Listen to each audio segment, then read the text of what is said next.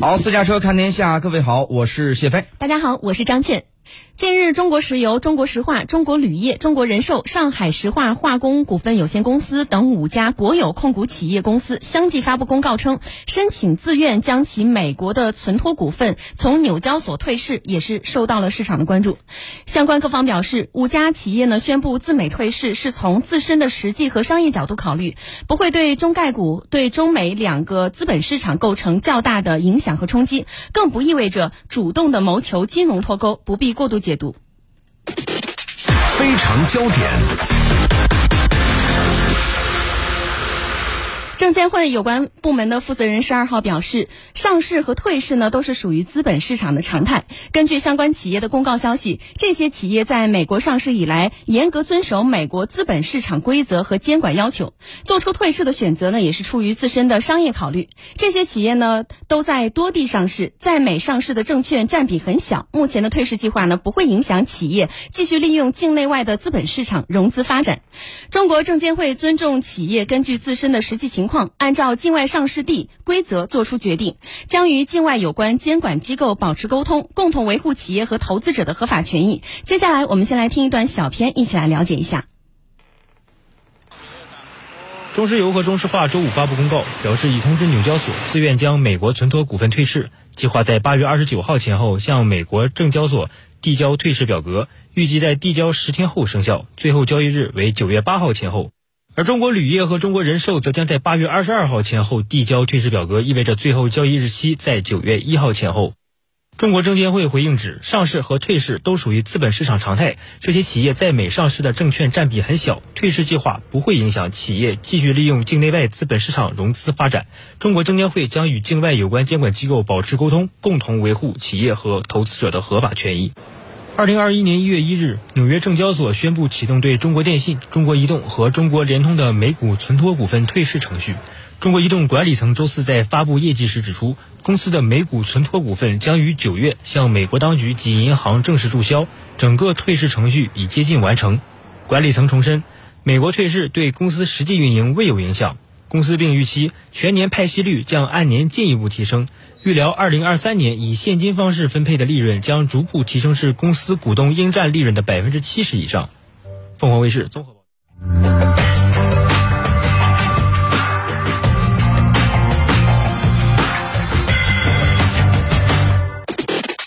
非常评论。好，走进今天的非常评论。我们看到呢，五家中企是宣布启动美股退市。看到网上有很多人在猜测，是不是这个中美关系演变的结果呢？而且有人猜测说，是不是美国和中国脱钩进入到更加深化的一种阶段了？反正各各种言论都有吧。对这个，我觉得这种说法，呃，也不无道理啊。确实是和这个中美。相互这个脱钩更加深入化的这个，呃，一个表现。先说一下这个事儿呢，很多朋友想让我聊一下，嗯，然后但是呢，就我一开始我说我说这个事儿要聊啊，要要早聊。为什么要早聊？从二零二零年的时候就已经开始启动这个退市了，呃，当时呢也是引起了一阵的这个轰动。然后呢，等到后来这一次其实引起的轰动呢，并没有那么大了，就。呃，当时呢，就是有这个说法的时候，这个当时闹得轰轰烈烈的。然后呢，现在是到了一个实际的操作阶段。呃，那么之所以这个有这个退市这一说法呢，是美国呀对于这个整个股市，其实它不完全是针对中国，但是呢，对中国的影响非常大，或者说是这个最大，就中这个呃中国的这个公司啊影响最大。那么它呢是涉及到一些调查，也就是所谓的这个我们很多的。国外的一些企业，境外的企业到美美股进行上市以后啊，它进行对你这个企业的这个啊背景情况进行一些调查。这些调查呢，也就是说，你当中啊，这个如果是有一些啊跟国家相相关的、跟这个军方相关的一些这个关联，那么这个美国股市呢就要求这个进行这个退市。呃，那么这个当中呢，我们涉及到这次的几家央企，那么还有一些。预退市的这些企业的名单也出炉了，这些名单当中呢，大部分是民企，大家熟悉的像这个微博呀、百度啊、爱奇艺啊等等都在当中。那么这个央企退市啊，是板上钉钉了。那么你说对我们的影响有多大呢？这个首先背后啊，说这些央企当中啊和这个军方的关系和这个呃国家的关系，因为它是央企，它当中有一些，比如说我们说啊这个三桶油是吧？我们的这个电信啊这些行业，那通信行业呢，在哪个国家都是国家控制的，所以这个是很正常的。呃，那么那好，美国现在。立了一个新的规则，那这对于这个中概股现在打击非常大。那么现在可能能退回来。那么对于我们有什么影响呢？说实话，我们的企业啊，呃，在那边上市呢，其实当然是出于融资的目的啊。但是呢，呃，从股本来说，从这个大的这个框子来说，影响其实并不大，因为我们在美国上市的只是其中一部分。呃，相当于把你的所有的你的这个啊产业或者你的资金的大概百分之一左右放在美国进行上上市进行融资，然后也希望能够开辟美国市场啊，包括我们的三桶油啊，尤其是我们的通信行业，其实也希望能能有一个全球化的这么一个啊步骤。但是现在呢，美国那边不允许，以后我们就撤回来，撤回来以后撤到这个亚洲市场啊，无论是 A 股也好啊，当然 回 A 股的可能性我觉得比较小啊。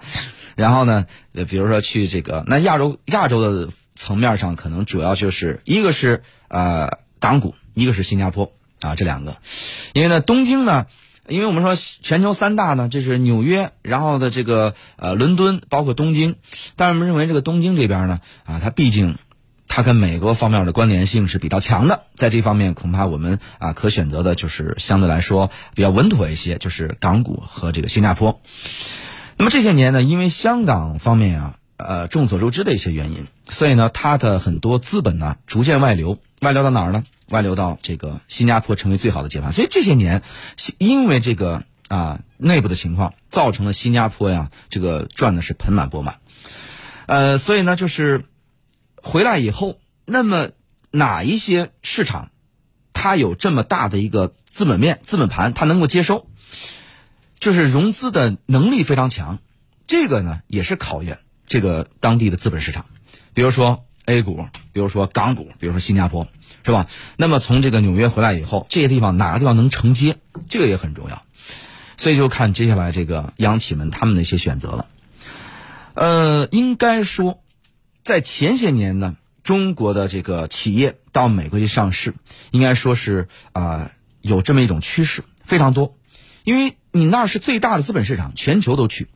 然后呢，因为你当年你是把规则定好以后，你这个海纳百川，你欢迎全世界的资本到你那儿进行融资，只要符合我的规则就行。所以呢，中国当然去，而且中国在你的游戏规则之内，我们玩的非常好。那么呢，这个前些年呢是中美关系啊还不错，但是这些年呢，中美关系大家看的眼见的啊这个往下跌落。而且是一种持续呈呈呈现一种这个失重的状态往下跌落。那么在这种情况之下的话，那么显然啊，中国的这个企业在美国上市啊，包括安全性各方面，因为它对你来回来去调查，而且要求你提交很多的这个资料。但这些资料呢，尤其我们的央企啊，提供这些资料相当于我们这个国家机密的泄密，那显然我们是不能答应的。那在这种情况下，我们被迫选择只能是撤回来。当然，撤回来以后呢？我说，在这件事上面，这意味着什么呢？我觉得有几点，我谈谈我自己的感想，不一定对啊，因为我毕竟不是不是研究这个经济方面的。首先，第一点，美国不自信了。为什么说不自信呢？当年美国自信的时候，就像我刚才说的，是把我的资本市场放开，允许全世界的企业到这个地方来上市，来进行融资，只要你按照我设定的规则规定来做事儿，就 OK。美国是自信的。海纳百川，有容乃大嘛。但现在呢，是因为中国中概股是吧？我按照你的规则来呀，我完全按守着你的规则走。但是我们在规则之内，我们玩的很好，我们就发展的太快了。在这个时候，美国害怕了，所以呢，要把我们屏蔽出去。所以这是首先第一个美国不自信的表现。那么第二个呢，是对于未来中美关系。那么中美关系前些年呢，当全球化的时候。当所有的国家，因因为其实本质上啊，资本来回这个呃融通啊，来回这个流动啊，是全球化的表现。那么全球化的时候，意味着呢地缘政治的安全性，因为资本永远是这个要这个对风险进行评估和避险的。那么你这个地方如果有各种的风险存在，风险指数高的话，资本一定会流走。那么对于这个呃这个前些年在这个呃全球化方兴未艾的时候，一个九十年代及两千年的这个起始的阶段，那么在这个时候呢，全球的主要的地方地缘政治来说，无论是这个啊美国，美国就不用说了，欧洲啊，包括亚洲、东亚地区啊，那么非常安全，所以这些地方呢发展的速度也非常之快。可是呢，到了现在，全球化出现问题了，也就是说呢，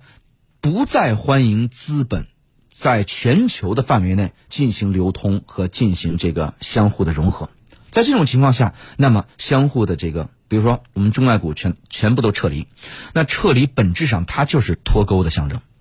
那么在这种情况下的话，那么恐怕当中美之间在更多领域逐渐脱钩，这个也是经济战的一种表现。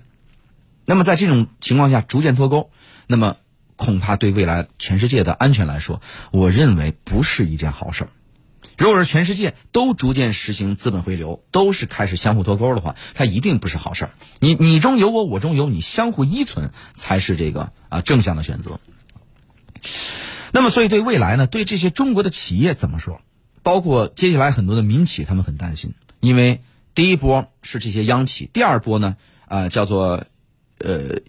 呃，叫做这个预退市的这些名单当中，有很多的，刚才我讲了很多中国的民民营企业。那么这些民营企业方面，当然它不是马上迅速的，因为它是需要一个持续周期比较长的，然后走一些程序啊、履行的程序等等这些。那么且看后边怎么继续，因为这个东西不光对我们有影响，对全世界的资本都有影响。比如说，很多人投资了中国的中概股，那么你说让退市让退市了，那么这些投资人怎么办？而且，这对于美国的信任，对于美国的这种安全性、稳定性，也会产生一些质疑。也就是说，那我投资人，我投的这地方一定是要你稳定的。可是呢，因为你们政治的原因，你今天说这个有问题，明天说那个有问题，它其实不不是完全针对中国，它还有别的企业在这儿也面临一些类似的问题。那如果是永远这样子的话，我怎么敢让我的钱还流入到你美国呢？啊，流入到你的这个美股呢？这就是一个重要的问题。所以，对美国本身，它的这个。资本市场来说，或者它的国家信誉来说，它其实也是有一个啊根本性的深远的影响。当然了，如果是这个国家啊未来在做了一些更大的一些准备，呃，比如说那相比地缘政治安全、地缘战略的安全性，那么恐怕资本的安全就退而求其次了。所以呢，现在当所有的国家如果说我们现在首先选择考虑和警惕防范的都是地缘战略的安全性。国土安全，那么在这个时候呢，恐怕资本的安全性就退而求其次。这就是全球现在经济出现重大危机，以及接下来有可能全球，尤其是美西方国家啊，美国跟欧洲啊，它的经济接下来有可能，有人说美国有可能今年的十一月份，今年的这个秋秋季冬季啊，最晚就是明年就要直接出现经济停滞。那么在这种情况下的话，那么显然就是我刚才所讲的这些原因啊所导致的，也就是当。全世界的主要地区的地缘政治安全、地缘战略安全出现重大危机的时候，那么资本的安全性一定是退而求其次放在其次的位置上的。那么接下来大家怎么办，是吧？要不要这样子？显然我们不希望发生这个问题，但是呢，从目前的趋势来说，这个可能是一个比较长久的一个。未来会持续一段时间的这么一种趋势，而中美在资本上的脱钩，是不是已经肯定是开已经开启了这个呃这个已经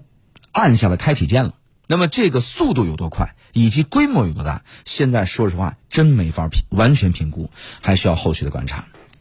刚刚谢飞提到一个，就是美国的不自信。其实说到美国的不自信是有迹可循的，因为中国呢在很多领域已经和美国并驾齐驱，甚至呢在一些领域已经领先美国，这是美国不愿意也害怕看到的。于是我们看到的情况呢，就是美国通过各种手段来打压中国的各个领域的发展，进而限制中国。当然呢，美国在自己领先的领域就会在选择主动和中国进行脱钩，也就是逆全球化。那中国现在的影响力呢，以及和全世界绝大多数国家的经贸联系，已经直接决定了我们在这个世界上不仅扮演了世界工厂的角色，同时也是世界最大的市场。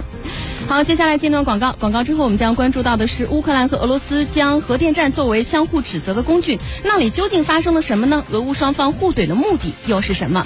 以及土耳其和美国将在美国华盛顿时间十五号就土方采购美方 F 十六战机继续举行谈判。谈判将主要聚焦两个方面，稍后我们继续来关注详细内容。